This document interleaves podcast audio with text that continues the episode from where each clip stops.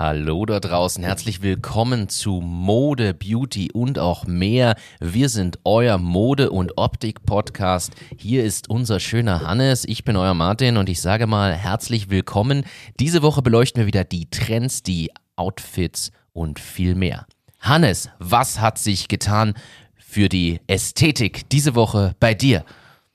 Ich habe mein schwarzes T-Shirt von der letzten Woche gegen mein schwarzes T-Shirt von dieser Woche ausgetauscht. Habe bei den Converse von den weißen auf die weiß-schwarzen gewechselt und meine schwarze Jeans gegen die blaue Jeans gewechselt. Das heißt, man könnte quasi sagen, du hast dich orientiert an der aktuellen Wettersituation. Ja, total frühlings- und sommerhaft habe ich mich einfach gekleidet. Ich bin von schwarz auf schwarz umgestiegen, weil ich einfach meiner Laune Ausdruck verleiten wollte. Das finde ich jetzt ziemlich gut und ehrlich von dir, dass du da so drüber sprichst. Macht ja nicht jeder. Blau wie der Himmel natürlich auch die Hose. Finde ich gut kombiniert. Ist zeitlos natürlich der Look. Was sagt da die Community? Die ist sicher extrem begeistert.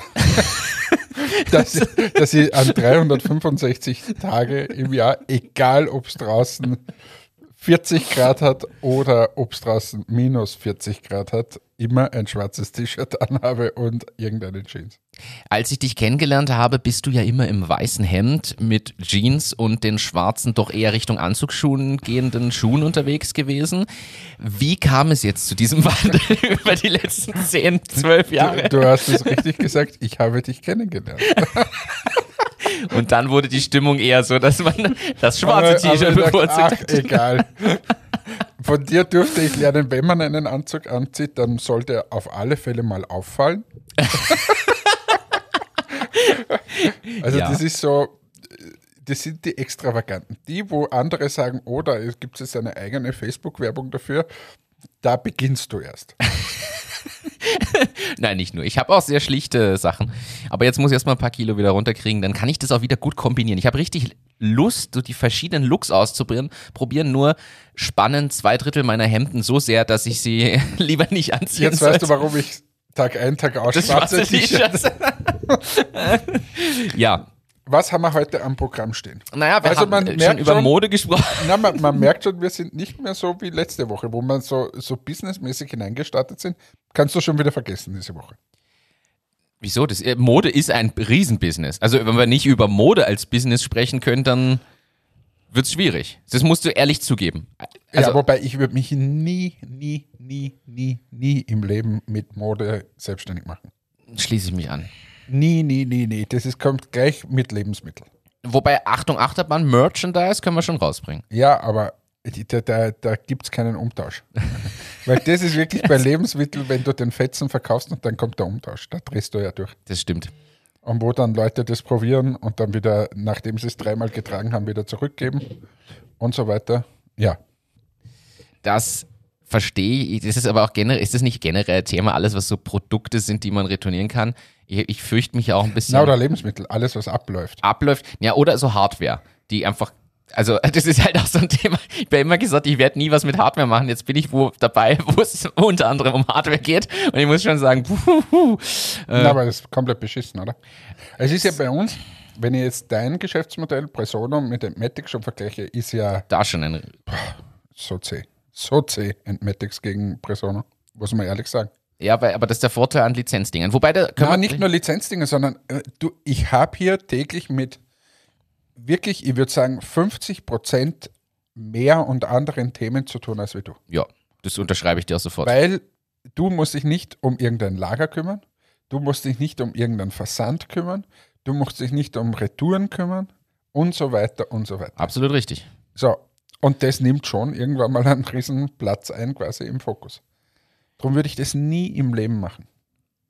Das, ich verstehe, ja. was du meinst. Also stell dir mal vor, du machst Lebensmittel die, die verderblich sind. Na, da drehst du durch. Das, also es geht nicht. Das, das, würde ich nie machen. Und bei, bei, der, bei der Mode, du, du hast immer die falsche Größe, oder? Also das gibt es gar nicht. ja.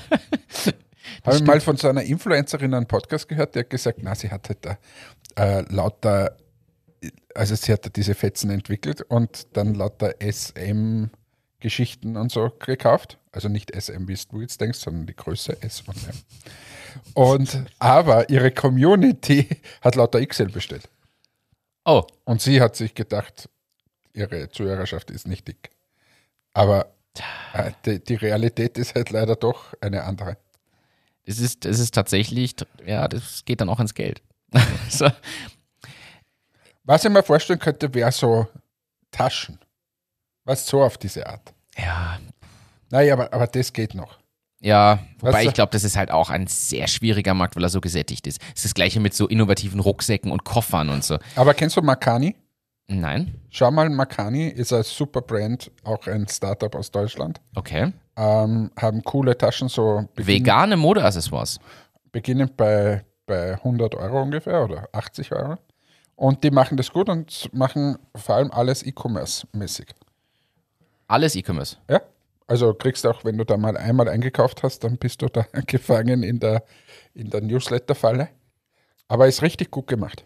Ihre Website Aus Berlin, gerade nicht. Ja, ihre Website geht gerade nicht. Ich kann das nicht beurteilen. Wieso geht's ja nicht? Ja, geht, lädt einfach nicht. Also, ja, vielleicht liegt am Internet. Ja, schlecht. Jetzt lädt's. Da kommt's. Makani Half Moon Bags. Half Moon Bags. So. Half. Half Moon. Ja. Half Moon. ja. Äh, und vor allem vegan. Und peppige Farben. Aber ich sehe erstmal gleich nur. Jetzt ist ja die Frage. Du kommst auf die Website und du siehst erstmal Produkte für Damen. Ist es nicht auch tatsächlich noch immer so, dass für solche Produkte Frauen eher die Zielgruppe sind, auf die das hingeschnitten ist und ich, ich mich als ja, Mann sicher. Würde ich aber, ja, da pfeife ich aber drauf. Bei uns war es auch so, wir haben gesagt, wir machen für Damen und für Herren die Enttarung. De facto ist 95% Damen. Also, und irgendwann muss man das mal akzeptieren und dann nicht dauernd irgendwelche Herrenprodukte rausbringen. Aber einstellen würdet ihr es trotzdem nicht, oder? Ihr lasst es mitlaufen weiter. Wir lassen es teilweise mitlaufen, aber nicht alles. Also wir, wir werden jetzt Frieda quasi ausweiten, auch auf Retail. Ja. Jetzt haben wir Professional abgeschlossen dann und jetzt machen wir Retail. Und da wird sicher zu der einen oder anderen Bereinigung kommen.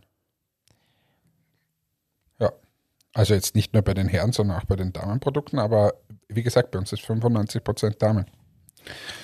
Ja. Aber gut, reden wir nicht über Matics. Erzähl mir was anderes, lieber Martin. Hast du mitbekommen, eBay, wir sind ja hier Wissenspodcast, eBay Kleinanzeigen heißt jetzt nicht mehr eBay Kleinanzeigen, sondern heißt einfach nur noch Kleinanzeigen. Was sagst du zu diesem Rebranding. Ich gebe zu, ich habe es gelesen und habe mir gedacht, okay, ich finde, dass eBay trotzdem über viele Jahrzehnte eine riesig aufgebaute Brand ist, egal wie gut oder schlecht es inzwischen funktioniert durch andere Plattformen oder Ansätze. Aber ich fand eBay Kleinanzeigen war irgendwie so sprechender für mich als nur Kleinanzeigen. Das ist jetzt wirklich deren Marke. Die heißen jetzt einfach Kleinanzeigen seit dieser Woche. Statt eBay. Statt eBay Kleinanzeigen. Ist ja ein Unterschied zwischen eBay und eBay Kleinanzeigen. So, bei eBay Kleinanzeigen stellst du ja quasi was rein als Kleinanzeige von der Dienstleistung bis zum kleinen Produkt mit einem Fixpreis, während eBay ja die reine Versteigerung ist. Und sie haben sie jetzt umbenannt mit einem riesen Prozess und heißen nur noch Kleinanzeigen. Gehören noch immer dazu und so, positionieren sich aber eigenständig. Und ich kenne keine detaillierten Hintergründe, fand es aber spannend, weil diese, diese Brand eBay aufzugeben, ich bin unsicher. Einerseits denke ich mir, genialer Schritt, weil es ist trotzdem auf, die, auf der einen Seite ja in die Jahre gekommen. eBay ist jetzt nicht mehr das Ding, wo man täglich drüber spricht, wie es früher mal war. Gleichzeitig. Aber mich wundert es, dass das überhaupt noch gibt. du bist gerade so, wie eBay gibt es noch? Gibt es auch AOL noch? Na, aber jetzt ernsthaft. Also, also ich habe das nie, also zur Hochzeit von eBay, das habe ich verstanden, aber danach und dann kamen so, so Typen, die sagen, na, du musst auf eBay sein, weil das ist super. Aber äh, es war ja keiner dort, oder? Ist das? Wie, wie gut geht eBay? Jetzt ist das wahrscheinlich wieder komplett, wahrscheinlich Milliardenunternehmen und so geil und überall, aber nur nicht bei mir. Die Frage ist, in welchen Ländern, in wo, wie, was. Ich glaube zum Beispiel, dass Willhaben vieles richtig gemacht hat und in Österreich da einfach dem den Rang abgelaufen hat, weil verhandeln kannst du da genauso. Diesen Kerngedanken mit dem Ersteigern quasi finde ich noch immer gut. Sie haben ja auch diesen, lange Jahre war doch 321 Mainz eBay, das war doch so ihr Slogan über zig Jahre, den sie so aufgebaut haben. Ich habe früher schon Sachen bei eBay gekauft. Also ich habe mir mal eine Grafikkarte ersteigert bei eBay und noch ein, zwei Sachen, aber das, da war ich 17, 16, aber, irgendwie 15. Aber ich höre immer mehr kritische Stimmen zu Willhaben. Weil jeder, der dort was reinstellt, das ist eher eine schwierige Community. Das, dazu komme ich gleich. Ich lade jetzt parallel hier gerade noch bei eurem total schnellen Internet heute Umsatz und Gewinn bzw. Verlust von eBay von 2008 bis 2022. Und während das lädt, lasse ich dich mal raten, was glaubst du, wie groß ist eBay? Jetzt ist es nämlich da, jetzt kann ich es dir beantworten. Gib mir, gib mir eine Umsatzorientierung in Millionen US-Dollar. Oder Milliarden oder Tausenden oder Billionen. Ich, ich hätte gesagt, wahrscheinlich machen die noch immer eine Milliarde. Die machen, also 2022 haben sie knappe 10 Milliarden muss man aber sagen, Umsatz gemacht. Jetzt ja, ist die Frage, ist das, das ist nämlich die Frage, das steht nicht dabei, ob das Außen- oder Innenumsatz ist. Das ist überhaupt, das fällt mir jetzt gerade ein bei diesen Präsentationen. Also, das ärgert mich ein bisschen. Da steht immer nur Umsatz. Nein, aber jetzt äh, auch bei diesen Investmentpräsentationen, das habe ich schon überlegt, ob ich das jetzt auch mal machen soll. Es kotzt mich nämlich ein bisschen an, wenn dann heißt, ja, wir machen, oder wenn du fragst, wie viel Umsatz macht ihr? Und die sagen dann 50 Millionen. Ja, dabei ist das nur das, was sie durchschleusen. Fünf, na, 50 Millionen. Wie, wie geht denn das? Und das, ja, Außenumsatz. Also, hä? Also das ist ja nicht deiner. Also das ist so, wie wenn ich jetzt anfangen würde. sagen wir mal, wir machen heuer, wir machen ein bisschen über drei Millionen, aber ist jetzt egal, machen wir drei Millionen. Ähm, davon, von diesen drei Millionen, sind die Hälfte ähm, der Retail. So, na, mehr wie die Hälfte, zwei Millionen. Das heißt, ich habe einen Außenumsatz, wenn du da die Steuern und alles Mögliche, da, da bist du ja bei fünf Millionen Außenumsatz, aber nur im Retail. Ja, mehr wahrscheinlich. Ja. Insgesamt seid es wahrscheinlich bei mindestens im Doppelten dann. Ja, es, oh, eben, also, ja, das ist ja Wahnsinn, oder? Ich kann, ich kann ja nicht sagen, ja, wir machen jetzt 10 Millionen Euro Umsatz. Stimmt ja gar nicht. Und aber so geben das, vor allem gerade diese Plattformen, wo Zeugs drüber läuft, die geben das halt alles so an, was unpackbar ist. Ja, aber es stimmt nicht. Also ich möchte noch ja, natürlich, mal, das ist. Was, also diese Kennzahl Außenumsatz, was, was ist denn das? Das hat ja mit der Firma nichts zu tun. Aber jetzt möchte ich äh, zurückspringen. Im Jahre 2014, bestes Jahr von eBay, haben sie 18 Milliarden Umsatz gemacht. Ja, aber das ist ja auch ein Wahnsinn, wenn die vorher 18 und jetzt noch 10 Und haben. jetzt, pass auf, Gewinn ist hier auch angegeben. Was glaubst du, wie viel Gewinn hat eBay? Ich sag jetzt mal, nehmen wir denn in ihren besten Jahren ungefähr. Oder was war ihr bester Gewinn, den sie mal irgendwo hatten? Wenn das Außenumsatz ist, wieder diese 18 Milliarden, das ist so schwer. Und sagst, okay, ihnen bleiben eine Milliarde über? Also du bist vom Durchschnitt her richtig, sie liegen über die Historie betrachtet im Bereich zwischen 1,5 und 3,5 Milliarden, so in der Range. Das niedrigste, äh, das ist egal, das höchste, was wir mal hatten, waren 7 Milliarden, wobei das schaut mir nach irgendeiner ganz komischen Umrechnung aus oder Umschichtung von Aktien oder also ganz, ganz komische Sachen. Äh, weil in einem Jahr haben sie auch mehr Gewinn als überhaupt Umsatz gemacht. Was, also da sind irgendwelche Dinge, die dann aufgelöst wurden. Aber 2022 minus 1,2 Milliarden. Verlust. Ja. Also. Aber finanziert das noch wer oder? Ich glaube, dass eBay eine Aktiengesellschaft ist. Also da sind sicher Leute, die das in irgendeiner Form finanzieren. Aber ja. Wahnsinn.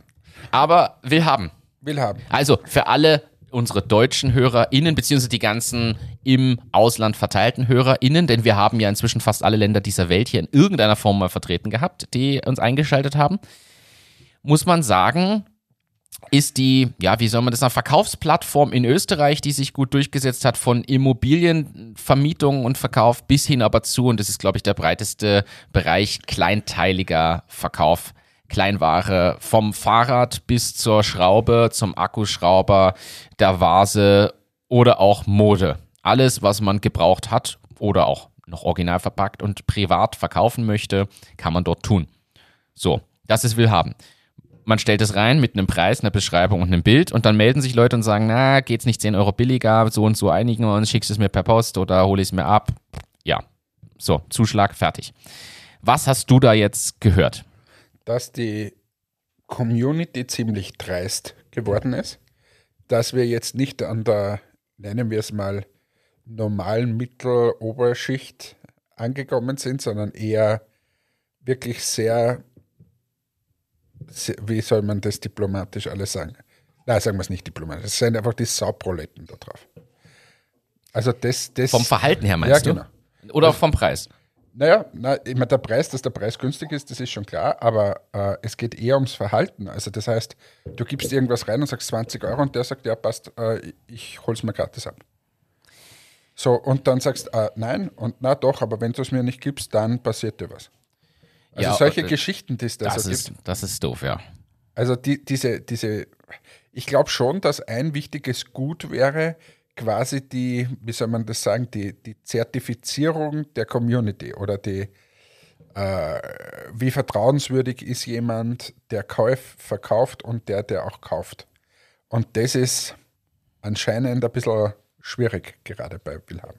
Okay. Ich mache zurzeit nicht viel damit, aber ich habe da schon sehr, sehr viel verkauft, muss ich sagen.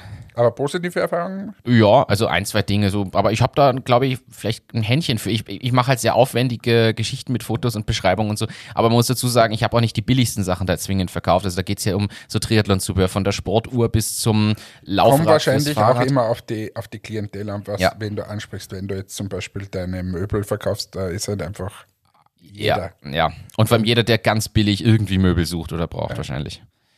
Also ich habe halt so, so Triathlon-Zubehör, Fahrradzubehör und da geht es eigentlich relativ gut. Okay. Muss ich sagen. Ähm, und fand es auch immer fair. Also es waren immer Agreements. Und ich habe auch viel, wobei ich mehr gekauft als verkauft habe schon, muss ich auch sagen, über WH. Aber auch in dieser Richtung. Also ich habe, glaube ich, überlegt gerade, was ich sonst da so geholt habe. Also das ist tatsächlich in die Richtung. Ja, ja Immobilien sind sie aber gut. Also ja, nur haben sie diese Kartenansicht rausgenommen vor anderthalb Jahren oder so. Und ich finde, eine Immobiliensuche ohne eine Karte, wo du die Pins hast, wo die Sachen alle sind, ist halt einfach so sowas von mühselig. Naja, aber das machen sie ja deswegen, damit du nicht direkt zu diesen Immobilien gehst. Es ist eher der Schutz für den Makler, oder? Wahrscheinlich.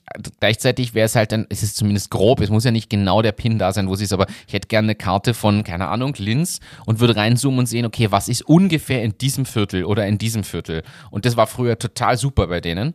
Äh, und das nicht, gibt's dass halt. du dir deine Penthouse-Wohnung im Frankviertel. Ja, ja, das kann passieren, ne? Na, ich finde es wirklich mühsam, weil jetzt musst du in die Anzeige gehen, musst schauen, wo ungefähr ist die, dann gibt es da eine Grobbeschreibung oder eine Adresse, dann gibst du die selber ein, kommst drauf an, das ist in einer Ecke, die mich überhaupt nicht interessiert. Ja, das ist schon ein bisschen schwieriger, jetzt, aber es funktioniert noch immer sehr, sehr gut. Gut, ich wechsle jetzt komplett das Thema. Musst du was erzählen? Erzähl. Wir und ich, ich verklausuliere das Ganze jetzt ein bisschen. Und zwar, Kunden von uns sagen uns gerade, also, oder fangen wir anders an. Wenn du heute die, die Nachrichten aufdrehst, ist es ja eher schwierig, muss man sagen. Also du hörst jeden Tag Inflation und dass die Leute kein Geld haben, Energiekosten und so weiter. Jetzt ist es auch irgendwann, schlägt sich das aufs eigene Gemüt und man denkt boah, ist es wirklich so schlimm. Dann sind wir zu unseren Kunden gegangen, teilweise, und jetzt gehen wir mal in den Professional-Bereich und dort ist, äh, heißt es dann, boah, es ist alles so super. Es ist so gut. Also besser könnte es heuer gar nicht laufen. Und dann denkst du, habe ich eine falsche Wahrnehmung oder ja. Dann geht es weiter, weitere Wochen ziehen ins Land und dann denkst du dir, boah, aber irgendwie ist heuer ein schwieriges Jahr und C, es geht C her. Gerade erreichen wir noch die Planziele, aber, aber es ist C. Und dann gehst du wieder zu dem Kunden und sagst, wie geht's euch? Ist es auch C? Na, also so, also besser, wirklich besser noch nie gewesen. Und du denkst dir, das gibt, das, das spiegelt sich doch alles nicht. Bis du wirklich ein bisschen hinterfragst und bei den Kunden sagst, ey, seid mir nicht böse, aber ihr kauft es einfach weniger und wie kann es euch besser gehen? Und dann kommst du drauf, dass eine ganze Branche einfach im großen Stil ganz viele Friseursalons und so weiter geschlossen hat. In den verbleibenden Salons noch viele Stellen abgebaut hat. Rappelvoll jetzt in der Effizienz sind natürlich, weil es ist natürlich, äh, der, der, Haarschnitt wird nach wie vor gebraucht und so. Ähm, aber es sind einfach zu wenig Friseurinnen da und zu wenig, weniger Salons und so. Jetzt gehen die, die da sind, bombastisch gut. Nur leider sind halt 20 Prozent weniger da. Was ich damit sagen will, ist, bei diesen Einschätzungen immer, wie Märkte gerade sind und wie es den Kunden geht und so weiter, lohnt es sich teilweise sehr tief in diese Strukturen hineinzugehen und was gut läuft und warum es gut läuft und, und, und so weiter. Verstehst du, was ich meine? Ich weiß, was du meinst, dass man einfach nicht nur sich quasi sich anhört, ja, läuft gut, sondern dass man, dass man, nehmen wir vor Resono, dass ich mir quasi anschaue, wie sind die Strukturen der Unternehmen, wie haben die sich entwickelt über die letzten drei Jahre, was sind deren Challenges aktuell oder wie haben sie es gelöst? Nehmen wir mal Presono her. Du gehst jetzt wohin und sagst, so, Maschinenbauer, liebe Maschinenbauer, bei euch muss es auch schwierig sein. Na, perfekt. Also toll. Geht richtig, richtig gut. Und dann sagst, okay, dann können wir ja reden. Ah, ja, aber schwierig. Sagst, ja, warte mal, warum? Es geht ja richtig gut und so. Ja. Und dann, jetzt gehe ich nach vorne, sagen sie dir, naja, es geht deswegen gut, weil wir ein derartiges Sparprogramm haben, dass wir hier gar nichts mehr ausgeben und deshalb ist der Cashflow super und deshalb geht es uns gerade super gut und wir sind alle happy. Und das heißt aber für dich, dass es dir schlecht geht in dem Moment. Ja, weil Sparprogramm bedeutet, sie sagen zu mir, ah, melde dich nächstes Jahr wieder. Genau. so, und jetzt kannst du quasi diese, diese Aussagen, die wir gerne so hernehmen, na, aber dieser Branche, der geht so richtig gut gerade. Nicht einfach pauschal hinnehmen. Nicht einfach pauschal hinnehmen und sagst, ja, aber wenn es denen gut geht, dann müssen wir ja jetzt dort hinein investieren, da müssen wir ja was machen, da müssen wir Aktionen machen und so weiter. Also das hat mir wieder ein bisschen gezeigt, dass man da viel genauer hinschauen muss bei der Analyse. Aber vielleicht bin ich wieder der Einzige, dem sowas, der, der in solche Fallen tappt. Nein, ich, ich verstehe, was du meinst. Ich finde das gut. Die Schwierigkeit ist halt genau da, dahinter zu blicken. Denn, also ich kann jetzt mal von Presono aus der Praxis sagen, das sind ja verschiedene Unternehmen, verschiedene Branchen und die haben verschiedene Themen. Das Einzige, was die alle verbindet, ist, dass sie radikal unterbesetzt sind in dem ganzen Marketing- und Vertriebsbereich. Also radikal, die haben keine Ressourcen, versuchen aber Projekte zu machen, irgendwie, und dann hängen die aber, und da merkt man es aus meiner Sicht auch, dass halt, muss man klar so sagen, der Mittelstand und auch die Großunternehmen haben einfach die letzten zehn Jahre verpennt oder sich den falschen Fokus gesetzt. Also da wird die 37. Website neu gemacht, weil man der Meinung ist, die Website rettet jetzt alles oder macht die Dinge neu oder besser. Dann wird drüber nachgedacht, ob man nicht doch mal einen Podcast machen sollte oder dann wird drüber nachgedacht, ob vielleicht ein CRM jetzt doch mal sinnvoll wäre. So, und dann dazu kommt ja überall die SAP HANA Umstellung manche haben die ja schon hinter sich, manche fangen ja gerade erst an. Und mit diesen Sachen sind die alle so beschäftigt und so ausgebucht, da verstehe ich, ich verstehe in der Situation sogar, dass die dann keine Ressourcen mehr für was haben, weil das, jedes einzelne dieser Projekte ist schon ein größeres Thema. Und im Marketing sitzen die meistens ja trotzdem auch in den großen Firmen zu zweit oder zu dritt da und nicht zu zehnt oder zu zwanzig. Und das ist ja, also, sag mal so, das ist tatsächlich die Praxis. Dieses Ressourcenthema ist in dem Fall extrem. Aber ich frage mich immer, wo sind die Leute? Ich meine, das ja. war jetzt vorher schon so, aber in, in, dieser, in dieser Handelsumgebung, wo sind denn bitte die ganzen Leute hin? Also ist jetzt, ist jetzt das so, dass alle in Pension gegangen sind? Also ich, wir haben ja vor ein paar Wochen haben wir mal gesagt, es ist ja Wahnsinn, wie schlecht die Leute mir gegenüber sind. Aber es wird immer schlechter. Gefühlt wird es, ich, ich, muss schon wirklich immer dankbar sein, wenn ich beim Bäcker bin und die gibt mir keine Wurst. Es ist also das ist, die, die hat ja überhaupt keine Ahnung. Ja, ich, ich, weiß, was du meinst. Also, und, und man fragt sich wirklich, komplett, wo sind die alle? Es ist auch komplett egal, zu welchen. Ich war letztens mit meiner Tochter, war ich in einem äh, Gewandgeschäft. Okay. Und zwar nicht beim HM, sondern eh am Land und äh, egal. Jedenfalls schaut mich, ich gehe da nach hinten, es war niemand da, schaut mich die Verkäuferin an. Die begrüßt mich nicht, sie sagt nichts, gar nichts. Einfach nur geschaut. Geschaut. Normalerweise würde ich sagen, ja, darf ich Ihnen helfen oder nichts. Ja, geschaut. Dann haben wir gedacht, jetzt warte mal, bis das sie kommt. Die wird schon mal irgendwann kommen. Dann habe ich das für meine Tochter gesucht, habe die, die Hosen gebracht und so weiter. Schaut mich an, schaut mich an, schaut mich an. Dann ist ein anderer Kunde gekommen, dann hat sie dort ein bisschen so. Der war dann sehr progressiv und hat gesagt, helfen Sie mir da jetzt. Und dann hat sie irgendwas gemacht. Und dann ging ich zur Kasse und sie ist mir nachgelaufen und wollte quasi ihre Pickel da drauf picken, weißt du, auf, das sieht ja aus. Ja, und da, da zucke ich aus. Also bei sowas zucke ich aus. Die, die, das sind die schlechtesten Leute, die sich jemals gefunden haben. Und ich weiß nicht, es ist irgendwie seit Corona mehr geworden. Ist das, geht dir das nicht so?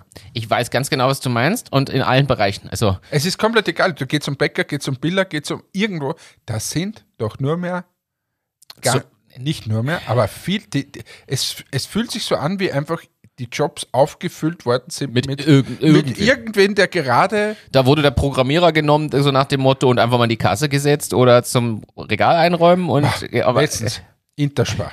Also bitte bei, auf, bei der Kasse Interspar. Also es gibt keine langsamere Person als wie diese. Also wie, wie man so wen an die Kasse setzen kann. Also dermaßen langsam. Der hat sich jedes Teil angeschaut und dann hat es drüber gezogen. Ach. Und wenn du da an einem Samstag, wo, wo eh schon zehn Kassen offen sind und alles ist bummvoll und die tut so, da könntest du auszucken. Und du fragst dich, wie hat es die dorthin geschafft? Da ist aber für mich generell das Thema, hast du das auch beobachtet? Über die letzten zehn Jahre würde ich sagen, ist die Geschwindigkeit am Fließband an der Kasse, also der Kassiervorgang, exponentiell langsamer geworden.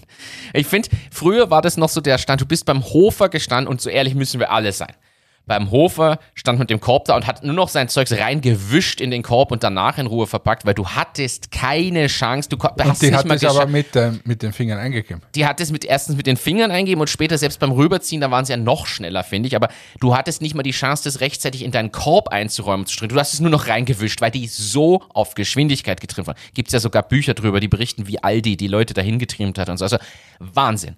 Und dann war es ja damals schon so, dann bist du, ich nehme jetzt den Extremvergleich, beim Spar war es noch ziemlich zügig, dann bist du mal zu Merkur und hast gedacht, oh, hier kann ich ja in Ruhe nur einpacken. So. Inzwischen bin ich beim Hofer und pack meine Taschen ein, während sie kassiert, wo ich mich also wirklich frage, weil wie geht denn das, dass ich hier meine Tasche schon packe an der Kasse hinter mir die Schlange elendig lang. Wo, also da kassiere ich schneller als ungelernt. Da setze mich dahin und ich wette, ich bin schneller. Ja, aber was Außer die, bei den Backbox-Sachen, weil ich habe die Codes nicht im Kopf. Ja, aber was, was, die, was mich beim Hofer so ärgert, ist, die haben ja da so eine Koje davor gebaut.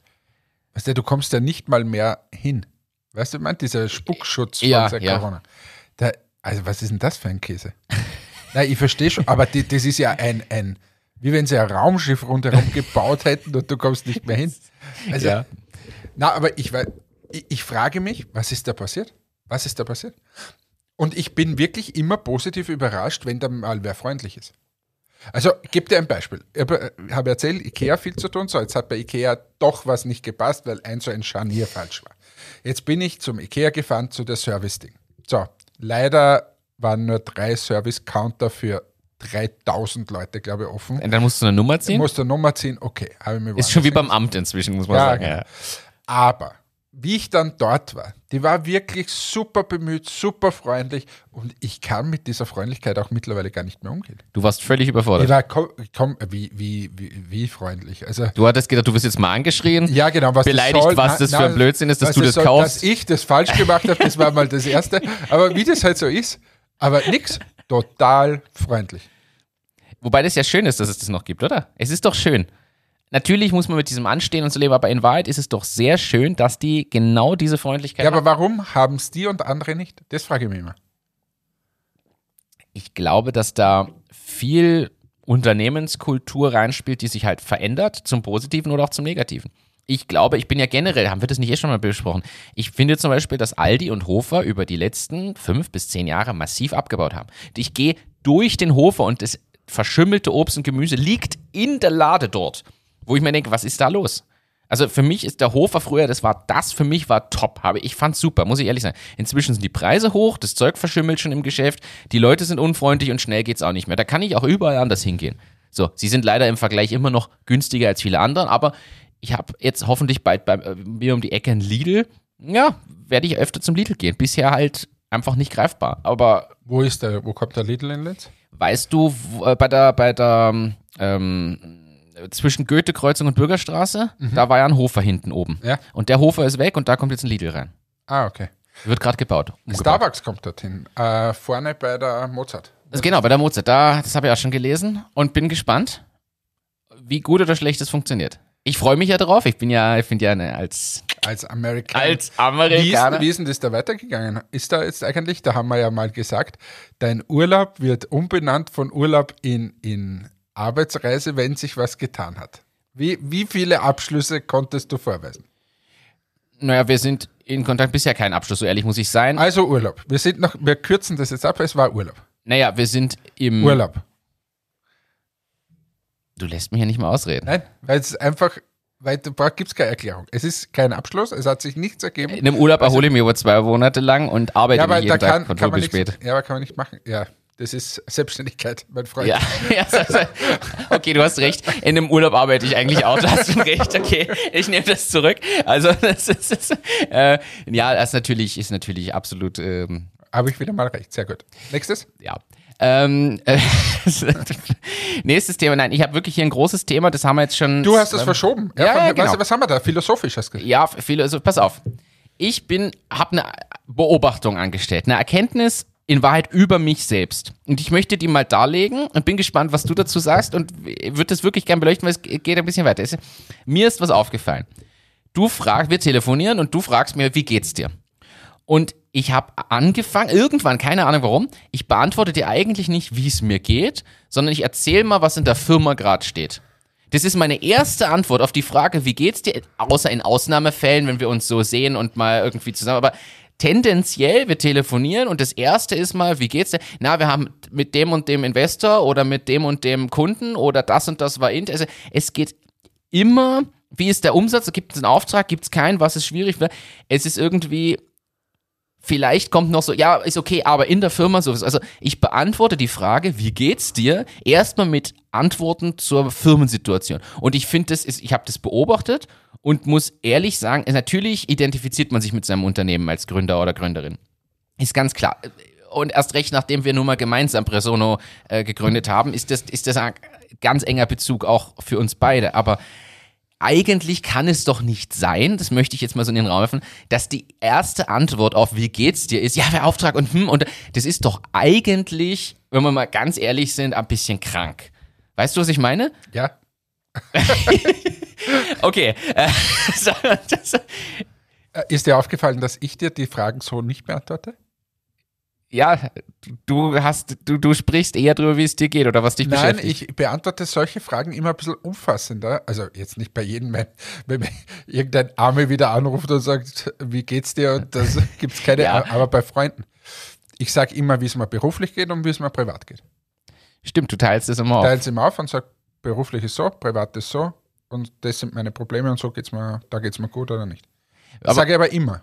Und dann. Hast du dir das mal angewöhnt? Irgendwie so? Na, aber ich, ich finde einfach nicht, dass der Beruf alles ist. Ich bin ja, ich bin ja bei dir. Die Frage ist für mich, ich hab, bin ja selber erschrocken über mich, als ich diese Erkenntnis gemacht habe. Vor allem gerade, wenn ich mit dir spreche. Es gibt noch Leute, die rufen mir an, wo es vielleicht eher ums Berufliche geht, wo ich dann einfach sage, ja, so und so ist Wo du dann sagst, ja, privat ist mir aber so richtig. Nein, weil ich sag mal, es gibt ja so Also in meiner Seele, da rumort es gerade, aber das muss ich da erzählen.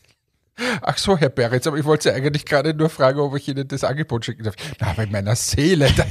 Nein, aber es gibt ja die, wo diese quasi eher berufliche Antwort voll passend ist, weil man keinerlei privaten Dingen oder irgendwas hat. Aber in Wahrheit, wenn du mich anrufst, noch wie geht's dir, müsste ich dir das sagen, du, ich bin einfach, keine Ahnung, K.O. oder heute super drauf oder nicht gut drauf und Ding und dann warum nicht, so, hm, aber aber ist dir schon mal aufgefallen, dass ich da, meine, das ist die volle Therapiesitzung da jetzt, aber dass ich dich auch immer frage, wie geht's da privat? Ja, du fragst es dann immer nach, weil du das wahrscheinlich mitkriegst, dass. Ja, weil es mich interessiert. Mich interessiert, ist ja eh super bei Persona. Äh, und jeder Auftrag und ob jetzt der, der wieder verschoben hat und so, ja, eh.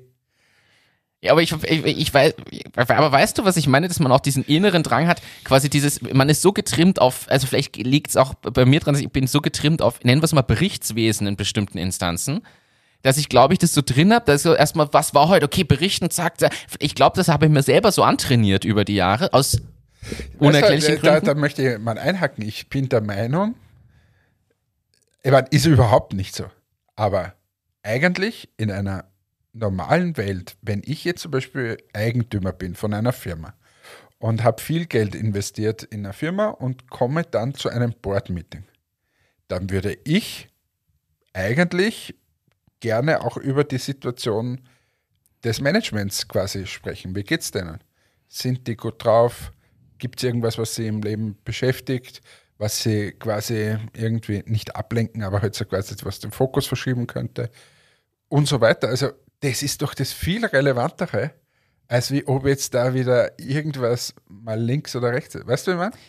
Stattdessen sitzt man sich hin und sagt, nein, die Zahlen sind aber so. Aha, ja, na, da müssen wir da, müssen wir wieder, wieder rausschmeißen, müssen wir wieder reinstellen, müssen wir was auch immer. Ja, es geht nur um die. Wo, wo immer nur so ja. hart, aber in Wahrheit, in Wahrheit, also gibt es ja den Spruch, nimm ein mittelmäßiges Produkt und mit dem richtigen Team machst du es erfolgreich. Und dieses richtige Team, das will aber gepflegt werden. Das ist eigentlich die Hauptressource. Ja, es ist wie Führungsarbeit. Wir machen das ja mit unseren Teams auch. Wir fragen auch, wie geht's dir und versuchen, wenn, wenn es irgendwem schlecht geht, dass der oder diejenige mal sagt, nee, du, ich habe gerade privat die und die Probleme, ich will gar nicht weiter drüber reden. Man muss das ja nicht ausführen, aber äh, du, ich bin vielleicht die nächsten ein, zwei Wochen nicht ganz bei mir. Dann sagt man so, komm, nimm dir mal eine halbe Woche frei, klär das ist viel sinnvoller oder brauchst du Hilfe? Kann man irgendwas also über solche Dinge reden oder wenn sich die Leute auch einfach nur mal auskotzen wollen? Das, das machen wir ja auch und genauso müsste das eine Ebene höher eigentlich sein. Ja, sicher, aber passiert halt null. Also, weiß ich nicht, ob es woanders vielleicht viel besser ist, aber. Gibt sicher. Also ganz ehrlich, ich glaube, es gibt, also es gibt solche Strukturen, wo das auf ähnliche Weise läuft. Aber das wäre, also ist ein Tipp an die Business Angels und so, also auch ein bisschen, ähm, ja, äh, es ist einfach mehr als wie nur ein bisschen Zahlen dorthin schreiben oder, oder erreichen. Und darum auch über Privates reden oder, oder zumindest wie es einem geht. Ich glaube aber, dass wir da grundsätzlich in unserer Gesellschaft, weiß ich nicht, ob wir hingehen, aber so wie die Amis sind, ob das früher anders war, kann ich nicht einschätzen, aber gefühlt wird das oberflächlicher. Weißt du, und wenn du, also jetzt bei richtigen Freunden, aber wenn mich wer fragt, der mir vielleicht schon trotzdem ein bisschen näher steht, und der sagt, wie geht's dir? Und du sagst ihm, was der ehrlich gesagt, geht's mir überhaupt nicht gut. Äh, ich habe gerade ziemlich äh, Ängste oder irgend so. Dann ist wahrscheinlich die Reaktion eine eigenwillige. Also meist überfordert. Oder? Und darum ja. macht man es ja nicht, sondern da sagt man, na, ist super, ist, das ist das Beste, der beste Markt, den es gerade gibt. Wir verkaufen so viel wie nur. Ja, weil die Zeit so schnelllebig geworden ist, die Leute sich aber auch nicht mehr die Zeit nehmen wollen deshalb, weil man denkt, ja, ich muss ins nächste Meeting oder ich muss jetzt noch das und das und das oder ich will noch dies und jenes und man nimmt sich gar nicht mehr die Zeit, ausreichend auf das dann einzugehen. Ich glaube, deshalb sind viele überfordert, weil sie erstens nicht mehr gewohnt sind, dass man eine ehrliche Antwort gibt und dann aber auch dieses, okay, du musst ja auf das eingehen oder einfach mal zuhören und dann überlegen, okay, puh, manchmal geht es ja auch nur ums Zuhören, muss man auch wieder sagen. Ja. Nicht alles erfordert eine Antwort. Ja. Aber ich habe diese Erkenntnis gehabt und ich, vielleicht stoße ich hier den einen oder die eine oder andere mit auf ein Thema, was man nämlich so macht. Es gibt ja so antrainierte Verhaltensweisen, die man selber erst erkennen muss, um an ihnen zu arbeiten. Das ist halt das quasi self-growing. Also ich finde, ich muss ehrlich sagen, ich habe das beobachtet und ich habe mir vorgenommen, ich will das ändern. Weil das kann es ja nicht sein, weil du fragst mich, wie ist es bei Presono, wenn du wissen willst, wie ist es bei Presono und wie geht's Aber mir? Klammer auf, also Presono interessiert mich gar nicht so dramatisch. Also nur, dass du das, das von mir gehört hast, ist super, weil wenn es bei Presono brennt, dann weißt du, wo du anrufen kannst und wenn es super läuft auch. Und dazwischen ist einfach Daily Business. Ich kann da auch nicht immer alles von Entmatics erzählen, da wären wir ja alt. Ja, also ist ja auch, es ist auch nicht so viel Neues. So interessant. Ja. Ja, und das Thema ist ja auch, wenn es mir richtig gut geht, weil wir gerade einen mega Auftrag haben, dann ist das das Erste, was ich dir erzähle. Ich sage, du, mir geht's gut, weil wir haben gerade den Auftrag. Oder mir geht's schlecht, weil die und die Sache verzögert sich und ich habe auf das gebaut oder keine Ahnung. Das erzähle ich ja dann ohnehin, weil das ist der, aber dass ich quasi so Berichtswesen anfange, wenn mich Leute fragen, wie geht's mir denn? Also dir denn, also, also das, da möchte ich wirklich dran arbeiten, weil das ist für mich so ein Thema, wo ich denke, das kann ja nicht sein. Also das ist. Ja. Wenn wir schon so philosophisch unterwegs sind, also was mir auch auffällt, ist, dass, dass viele nicht über das sprechen können oder, oder es auch nicht akzeptieren, dass so eine Selbstständigkeit und das, was wir da machen, einfach wirklich eine dauerhafte Grenzerfahrung ist. Und äh, meistens nicht auf der positiven Seite des Lebens. Also die, die, die, die erzählen, alles ist nur geil und so. das ist halt einfach Scharlatanerie. Das stimmt nicht. Aufbau eines Unternehmens ist so beinhart äh, und so schwierig und so mühselig. Ähm, und, und du hast so einen großen Leidensweg eigentlich und musst so viele Niederlagen einstecken. Und gerade in diesen Zeiten wie jetzt, da ist es ganz normal, dass man Ängste hat und dass man sich mal fürchtet und dass man mal nicht gut drauf ist. Und ähm, ja, also, und ich glaube, man muss das einfach zulassen.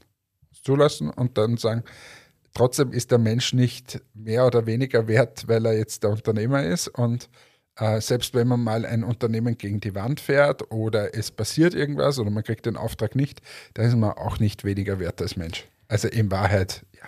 ist es halt dann so. Und ja, und das sind einfach Themen, die uns trotzdem jeden Tag beschäftigen. Alles, äh, als du jetzt beschrieben hast und alles, was man macht, du nimmst es trotzdem immer mit. Du denkst ja, hinterfragst ja ständig. Also ich glaube, das macht ja auch die Selbstständigen oder die Unternehmer und Unternehmerinnen aus, dass du alles hinterfragst, was du tust. Ja. Und das ist ja eine zusätzliche Belastung. Also über das ja, und Riesenrisiko nimmst auch. Also das ist ja schon, also in der Regel nimmst du, also selbst wenn du Investoren herinnen hast, nimmst du persönlich ja viel Risiko auf dich. Ähm, du kannst nicht einfach sagen, so jetzt gehe ich morgen woanders hin arbeiten oder jetzt habe ich gerade keine Lust und höre auf oder irgendwas. Das geht ja alles nicht. Und darum, ähm, ja, ist wirklich herausfordernde Geschichte. Achterbahn. Tats tatsächlich. Äh, aber, aber was anderes. Ich muss ja. jetzt ganz wieder was anderes. Jetzt ist gut. Ja, jetzt sind wir raus aus der Depression hier. Ja, genau. Riesenfußballfan. Ja. Und die deutsche Bundesliga war noch nie so spannend wie jetzt. Ja. So, und ich möchte aber jetzt auf einen Business-Aspekt kommen. Auf den Aspekt, wo die Fenster aus dem Stadion schon gehen, bevor das Spiel aus war bei nein, Bayern? Nein, das so. auf, auf, was, auf was anderes. Bayern München hatte einen jungen Trainer, ja. Julian Nagelsmann. Der hat, glaube ich, Ablöse 20, 30 Millionen oder so, haben sie gezahlt, dass sie den Trainer kriegen. Dann ist er gekommen mit dem ganzen Stuff. Ich glaube, der wird, was wird der im Jahr verdient hat, 10 bis 15 Millionen Euro oder so. Also nicht wenig, fünf Jahresvertrag. Okay. Abgeschlossen. Dann war der zwei Jahre da, glaube ich, oder eineinhalb Jahre. Und dann wurde er im März diesen Jahres nach, ich glaube, ich will nichts Falsches sagen, er hat in 37 Partien zwei verloren. Und irgendwie ein paar Unentschieden und wurde hinausgeschmissen. Ja, das habe ich irgendwo mitgekriegt, dass da irgendwie ein Eklat war. Ja, genau, mit den Worten, naja, ähm, es war zu unkonstant und sie sehen die, die Ziele gefährdet. Obwohl Bayern in gut die, unterwegs zu war. Zu dem Zeitpunkt, muss man sagen, haben sie neun Punkte eingebüßt in der Meisterschaft auf Dortmund in der Frühjahrsaison, weil sie viel unentschieden gespielt haben. Ähm, aber sie waren immer noch vorne. Sie waren immer noch vorne. Das zweite war, sie waren in der Champions League und haben gerade Paris Saint-Germain hinausgeschmissen, was auch kein kleiner Verein ist. Ähm, und dort waren sie dabei und im Pokal waren sie auch noch dabei. Also drei Chancen, dass sie. Also so, und jetzt komme ich auf den Business-Aspekt. Es wurde ein neuer Trainer installiert, aus meiner Sicht super Typ ähm, und guter Trainer und so weiter, verdient 12 Millionen im Jahr, ähm, wurde ausgetauscht. Mittlerweile sind sie in der Champions League ausgeschieden, im Pokal ausgeschieden und sie haben jetzt gerade am Wochenende verloren. Und wenn sie, jetzt gibt es noch ein Spiel in der Meisterschaft, sie sind hinten, wenn Dortmund das gewinnt, sind sie nicht Meister, ist Dortmund Meister. Dann hätten sie alles verloren. Und jetzt musst du dir mal diese, ich erzähle es deswegen, aus dieser wirtschaftlichen Tragweite das heraus überlegen. Die haben, die finanzieren jetzt gerade einen Trainer, der noch immer angestellt ist bei diesem Verein, wird also nur freigestellt, ähm, noch für die nächsten drei, vier Jahre. Mit irgendwie 10 bis 15 Millionen im Jahr. Dann finanzieren sie einen Trainer, der 12 Millionen im Jahr kostet, plus den, seinen Staff und alles, was da Erreichen trotzdem ihre Ziele nicht. Und erreichen dann die Ziele nicht. Was das für Millionen gekostet hat in, weiß nicht, zwei Monaten. Da reden wir von, weiß nicht, unglaublich vielen. Und was da mittlerweile Geld in diesem Fußball ist, ist doch unglaublich, oder? Das ist riesig und ich finde es ja nach wie vor tragisch, äh, weil die Verhältnisse aus meiner Sicht einfach gar nicht passen, auch wenn das Massensport und Begeisterung, ja, mag alles sein. Ich verstehe die Verhältnisse überhaupt nicht, warum da elf Leute, die auf dem Grünen stehen, einfach dreistellige Millionenbeträge in Summe kriegen. Anderes Beispiel.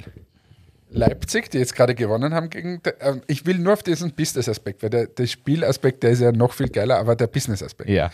Konrad Leimer ist ein österreichischer Nationalspieler, spielt bei Leipzig, hat vorher in Salzburg gespielt, dann, dann bei Leipzig, hätte letztes Jahr zu Bayern wechseln sollen. Um 25 Millionen Euro. Leipzig hat gesagt, nein, äh, sie wollen ihn für diese Saison behalten. Er hat jetzt auch ein wichtiges Tor geschossen, hat eine super Saison gespielt und so weiter, aber nein, sie wollen ihn behalten. Und der geht jetzt ablösefrei zu Bayern. Also der hat, dem sein Vertrag läuft aus. Und Leipzig gibt als Antwort, na, es waren gut investierte 25 Millionen auch. Weil er gut gespielt hat dieses Jahr. Weil er gut gespielt hat. 25 Millionen Euro. Also, also ist ja nicht so, dass du jetzt sagst, okay, da habe ich mal 100.000 Euro investiert und äh, Gott sei Dank kommen zu dem Spiel einige Leute und schauen sich das an. 25 Millionen Euro, dass der eine Saison noch spielt. Das sind, das sind Dimensionen. Vor allem, wir, wir reden über irgendwelche, also wir reden, wenn wir von großen Investments hier reden, ja von ein bis zehn Millionen. Und da geht es einfach um ein Vielfaches davon. Ja, und es, Für es ein geht, Jahr. Ja, Also- und es geht auch in die andere Richtung. Bei Frankfurt äh, spielt ein Stürmer, der ist irgendwie, ke keine Ahnung jetzt, was dem sein Weg war, aber um ziemlich günstiges Geld zu Frankfurt gekommen. Und jetzt wird er, haben sie gesagt, na, Preisschild 80 Millionen. Und dann sagt, okay, das ist aber schon viel, nein, machen wir 100. Also, weißt, so, und der wird jetzt um zwischen 80 und 100 Millionen Euro, weil er eine gute Saison gespielt hat, gehandelt. Und weil er jung ist. Und das ist wie die Ware quasi, weil man glaubt, nachher kann man ihn noch teurer irgendwie verkaufen und so weiter. Aber wie krank ist denn das, was da im Fußballkader mittlerweile abgeht? Völliger Wahnsinn. Da geht es um Beträge. Und da hat es geheißen in der Corona-Zeit, na, jetzt müssen wir alle kürzer treten und das ist, Da ist nichts mit also, also es wird immer ärger. Na, wollte ich, sorry, habe jetzt nur. Aber zeigt auch, in Wahrheit muss man mal sagen, äh, bleiben wir bei diesem wirtschaftlichen Aspekt. Das zeigt ja, ich weiß, es gab diese Geisterspiele während Covid, aber Covid ist vorbei quasi, Pandemie offiziell für beendet erklärt. Es ist alles wieder wie früher in Wahrheit im Fußball. Ja, Oder? Es gibt es ist sogar noch Wahrheit- schlimmer geworden. Und so, und da sind wir bei dem Punkt, die haben, haben die in irgendeiner Form profitiert? Scheinbar schon, weil wenn es dem Fußball schlecht ginge, würden auch dort irgendwann Gehälterpreise und so weiter sinken. Aber scheinbar geht es mit Einschaltquoten, mit Merchandise, mit Ticketverkäufen so gut, dass das alles egal ist. Ich glaube, dass die meisten über diese TV-Gelder kommen. Also denke ich mir mal. Also letzten Endes über Sky und Einschaltquoten und so. Ja, nicht nur Sky, sondern die verkaufen ja diese deutsche Bundesliga dann in die unterschiedlichen Länder. Und Ah, jedes, jedes Land, Land kauft zahlt. dann wieder irgendwas. Und Ja. vor allem die englische Premier League ist da so. Also. Na, aber wollte nur mal, ist ja unfassbar, was da für, für Summen gezahlt werden. Mhm. Ja. Das, Ja. vor allem, es sind ehrlicherweise Beträge, die man sich nicht vorstellen kann. Also was die im Jahr verdienen, ist was, was wir im Lebtag nicht sehen werden an Geld. Also das ist halt irgendwie, ja. Naja, ja. Gut, haben wir die große Fußballfolge auch noch draus gemacht? Also, ja, sorry, heute ist das irgendwie eine komische Folge, muss man sagen. ja, wir haben aber alle Philosophie, Themen Fußball. dabei. Das ist schon, das ist schon in Ordnung. Ich habe eine Frage an dich. Ich habe hier eine ganz, ganz wichtige Frage. Hannes Reisetipps. Ich habe eine Beobachtung gemacht und möchte dich als Vielreisenden hier um einen Tipp bitten, beziehungsweise eigentlich um eine Erklärung. Und zwar, Flugzeuge sind tendenziell innen dunkel. Dann gibt es da Lichter, die sind an oder aus. Hm. Für mich ist jetzt die Frage, warum wird das Licht im Flugzeug tagsüber ausgeschaltet? An, also, es, ist, es wird dadurch plötzlich finster. Also, kennst du dieses, wenn du bist oben auf einer gewissen Höhe und auf einmal schalten die einfach die Lichter aus. Und nachts verstehe ich das noch, weil die Leute wollen dann meistens schlafen in auf Nachtflügen. Aber mitten am Tag habe ich jetzt inzwischen, deshalb habe ich es mir aufgeschrieben, habe das mehrfach erlebt. Mitten am Tag werden einfach, du bist gestartet, werden die Lichter ausgemacht und dieses, es kommt nicht genug Licht von draußen rein, als dass man sagt, na jetzt ist aber hier super hell drin, das Strom können wir uns sparen, sondern es wird merkbar dunkel im Flieger. Warum? Zweite Frage, warum wird, wenn es draußen finster ist, so oft die, werden die Rollos immer runtergemacht? Für mich, das, ist, es gibt diese Flugzeugrollos für die Fenster und es ist draußen finster beim Nachtflug und alle machen die Rollos runter. Was ist denn bei euch los? Es ist ja eh finster. So, fangen wir mal mit, dem ersten an. Wahrscheinlich ist es tatsächlich Energiesparen. Okay. Und du kannst ja die Leselampe andrehen, wenn du das willst. Aber es ist wahrscheinlich Energiesparen, nehme ich mal an. Wissen tust es nicht, aber ich kann es mir vorstellen. Dass diese Energie gebraucht wird am Ende des Tages, muss ja auch irgendwie erzeugt werden. Ja. Und der müssen sie kaufen und alles, was sie einsparen, ist sparen. So. Okay. Zweitens, warum wird es abgedreht? Zum ersten wird mal das Licht beim Starten abgedreht, weil ich glaube, dass es darum geht, dass quasi keine störenden Geschichten für andere Flugzeuge sind. Ah, gibt Sinn, okay. Also, ja. dass man, dass man, ähm, da hat man ja die Blinklichter da außen. Und ja, warum es dann quasi, vor allem bei, das ist aber eher Langstreckenflüge, die Rollos heruntergegeben werden, ist, weil du ja unterschiedliche Zeitzonen fliegst.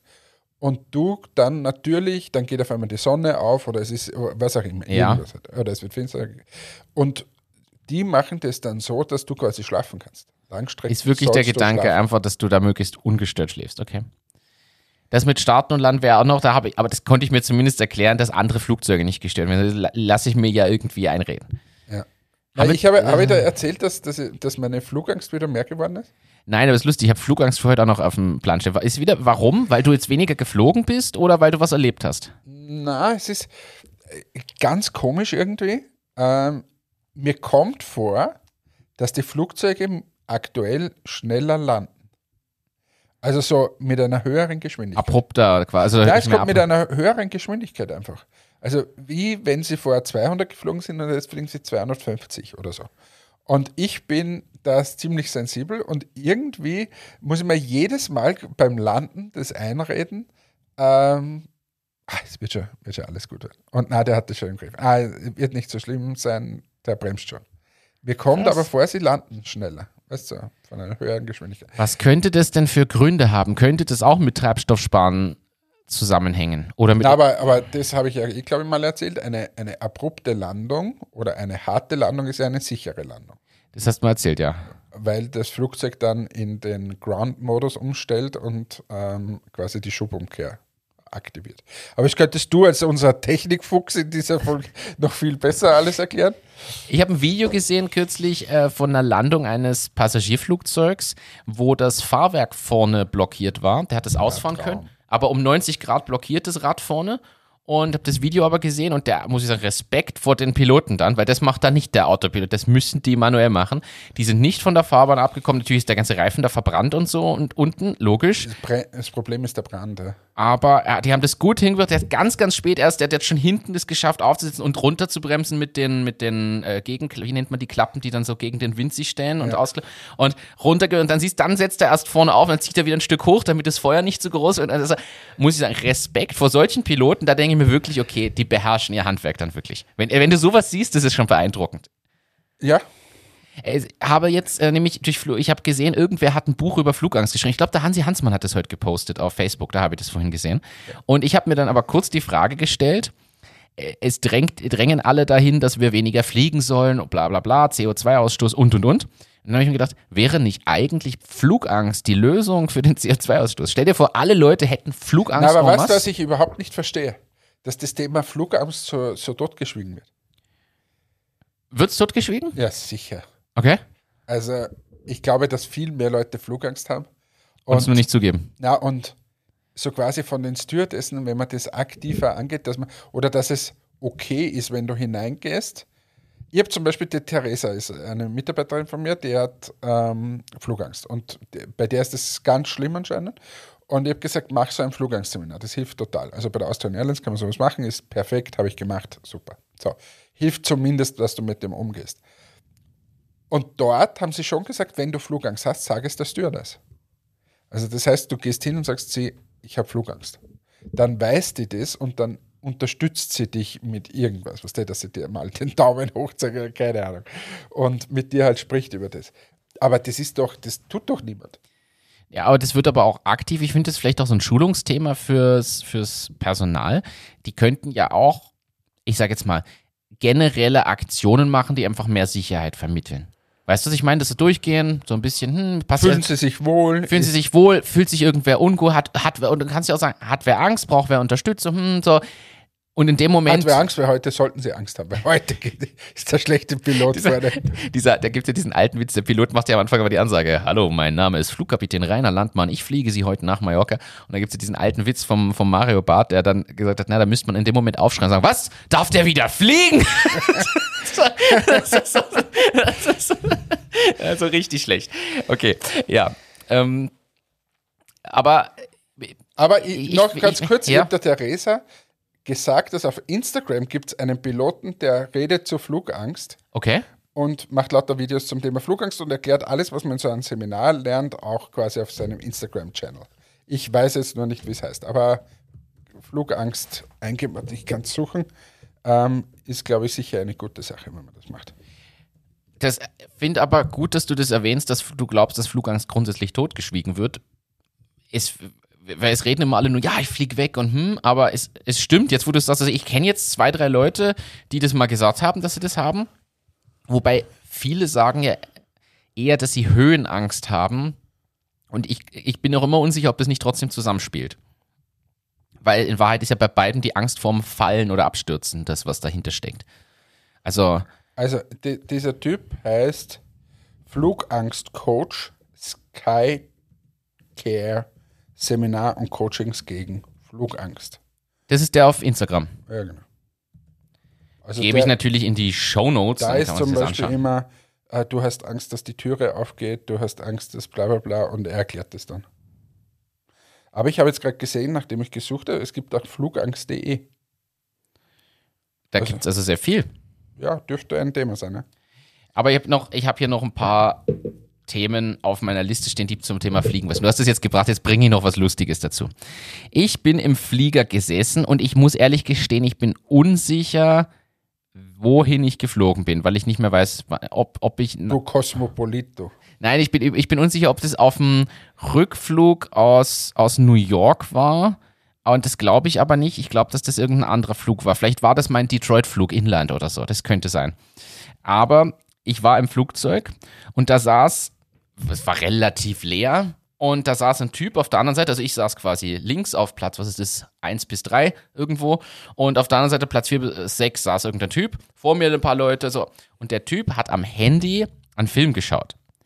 Ohne Kopfhörer. Kriege ich schon mal Aggression. Also im Zug, im Flieger, sowas geht für mich gar nicht, wenn Leute da ohne Kopfhörer irgendwas schauen. Und zwar nämlich ziemlich laut und dann war das so ein Ballerfilm. Das heißt, du hast die ganze Zeit so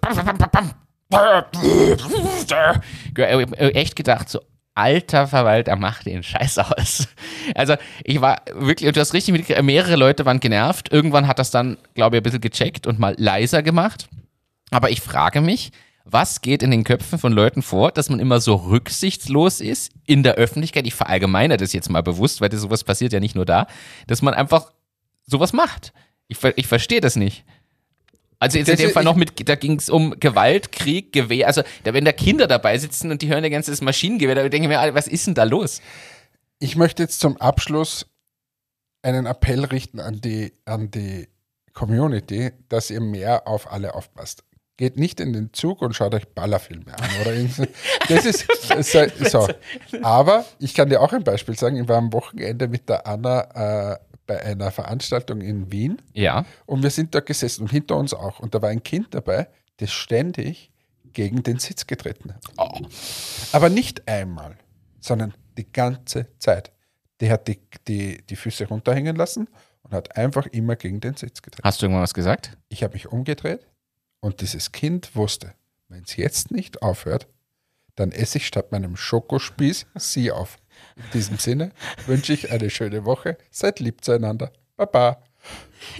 Das erinnert mich an die Filmszene, ich weiß nicht, welcher Film das ist, wo der Arnold Schwarzenegger im Flugzeug sitzt und hinter ihm ein Kind gegen den Sitz tritt und er sagt, das Kind soll aufhören was ist dann? Und dann nimmt er einen Bleistift, schaut das Kind an und zerbricht den Bleistift einfach nur in der Hand und kaut dabei das Kind so an. Also genau die Situation hast du quasi gerade beschrieben. In dem Sinne, danke fürs Einschalten, fürs Dabeisein. Bis zum nächsten Mal. Hannes, es hat mich gefreut. Das war wieder euer Mode- und Outfit-Podcast diese Woche mit ein bisschen was von Flugzeugen und Fußball und Philosophie und Markteinschätzung und viele mehr. In dem Sinne, bis bald. Macht's gut. Ciao, ciao.